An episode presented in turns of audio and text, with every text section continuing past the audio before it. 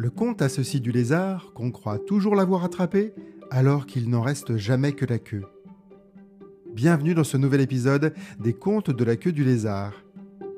Si nous parlions aujourd'hui des trolls, ces êtres malfaisants qui peuplent certains contes et le folklore scandinave, mais qu'on associe aussi à ces perturbateurs sur Internet qui adorent passer leur temps à troller, c'est-à-dire à créer de vains débats conflictuels et des controverses artificielles, qui invectivent et vilipendent leurs victimes cachées derrière leur écran. Écoutons cette histoire que les trolls, leur trollage émotionnel et leur emprise toxique m'ont inspiré. Vous êtes-vous déjà promené dans une forêt de bouleau Si c'est le cas, avez-vous déjà bien regardé sous les cicatrices et verrues du tronc de ces arbres tout blancs? Vous irez sans doute rencontrer les petits trolls verruqueux qui y séjournent, la gueule pleine de poireaux poilus et de cornes de vieilles verrues. Si vous les avez bien croisés et que vous êtes avec moi aujourd'hui pour écouter cette histoire, c'est que vous leur avez échappé vous aussi. Ah bon? Vous ne les saviez pas malveillants? Eh bien, je vais vous raconter l'histoire de trois trolls d'entre eux, qui s'appelaient Toc, Troc et Toc, qui adoraient se glisser tout défroqués et tout nus dans la carcasse et la peau des hommes et des animaux qu'ils enfilaient comme un collant. Toc adorait le sentiment exquis de glisser dans un corps en toc, un corps qui n'était pas le sien, comme glisser son pied dans une chaussette encore chaude. Troc adorait quant à lui échanger et troquer sa peau contre une toute nouvelle. Toc adorait jouer à toquer, à faire toc-toc depuis l'intérieur sur les parois d'un corps étranger. Ils étaient tous les trois un peu toqués à leur manière.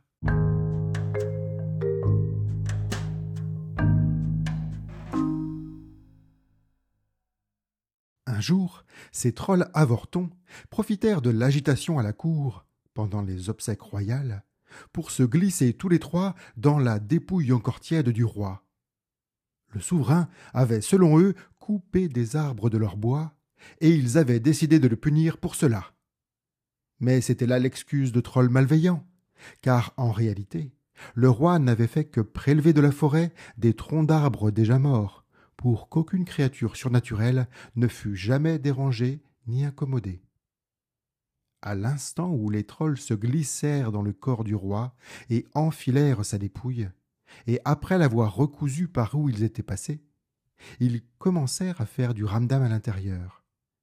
Tout le monde à la cour fut alors surpris de voir le roi ainsi remué en tous sens et ressusciter et se réveiller de son dernier sommeil. Les dames tombèrent en pamoison, et le dauphin, qui devait prendre le trône à la suite de son père, s'étouffa avec son oraison.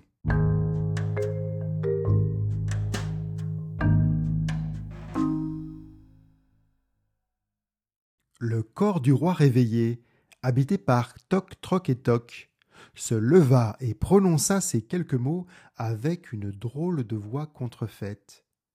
C'était la voix de Troc qui troquait sa voix de troll pour une voix d'humain. Qu'on m'apporte séant ma belle-fille, et qu'on prépare les épousailles. C'est elle qui sera désormais mon épouse et reine. Tout le monde était occupé à la stupeur de la résurrection du roi, que personne n'osa contredire cet ordre déplacé. Le roi criait toujours avec cette drôle de voix contrefaite. Allez, qu'on se presse, mon corps refroidit déjà, je n'ai pas toute la journée.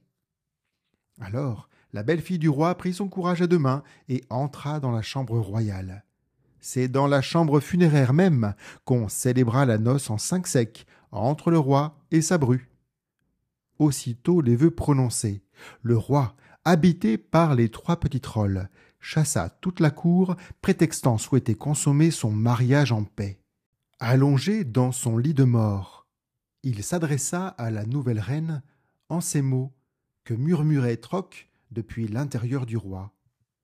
N'ayez crainte, ma douce, je commence à refroidir et ne souhaite pas d'autre enfant.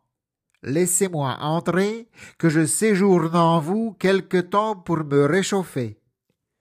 Alors la reine s'exécuta, elle ouvrit grand la bouche, et le corps du roi rempli des trois trolls dévala la gorge de la gente dame pour se loger dans son estomac.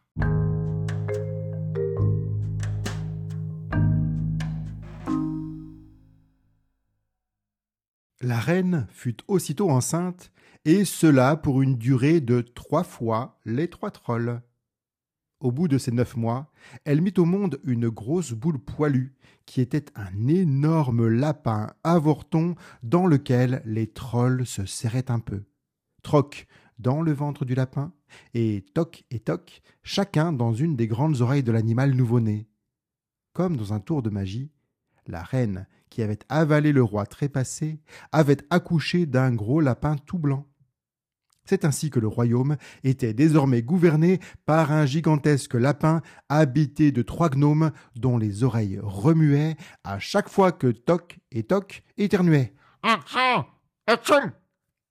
Mais vint un moment où le corps du gros lapin se mit à tiédir puis à refroidir. Les trois trolls, qui avaient passé neuf mois bien au chaud et ensuite quelque temps dans le corps du gros lapin tiède, durent se résoudre à changer de peau pour un corps encore chaud.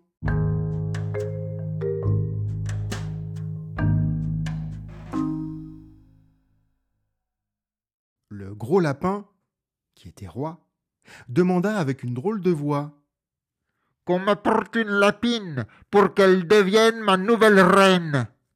Alors on apporta sans broncher une lapine pour qu'il l'épousât. De la nouvelle reine aux grandes oreilles, le gros lapin blanc eut une belle portée de rejetons qui peuplaient la cour en sautillant partout dans les jardins royaux. C'est ainsi que, chaque jour, les trolls pouvaient gaiement passer d'un corps à l'autre et enfiler une nouvelle peau de lapineau comme un pyjama. C'est tellement grisant et douillet d'entrer dans la dépouille d'un autre comme dans une chaussette encore chaude. Aussi, cette histoire pourrait-elle ne jamais s'arrêter, tant la portée de la lapine comptait de nombreux lapros dans lesquels les trois trolls pouvaient se glisser sans discontinuer. Mais vint un jour où Troc, qui vivait dans le ventre d'un des lapinaux, quand ses confrères s'étaient encore installés dans les grandes oreilles, ce même Troc, le plus bavard des trois trolls, eut la langue plus pendue que d'autres jours. Il se fit arracher et ravir la langue par un grand rapace qui passait par là et qui offrit le bout de chair à ses oisillons. C'est ainsi que cette histoire est venue jusqu'à moi qui vous l'ai racontée.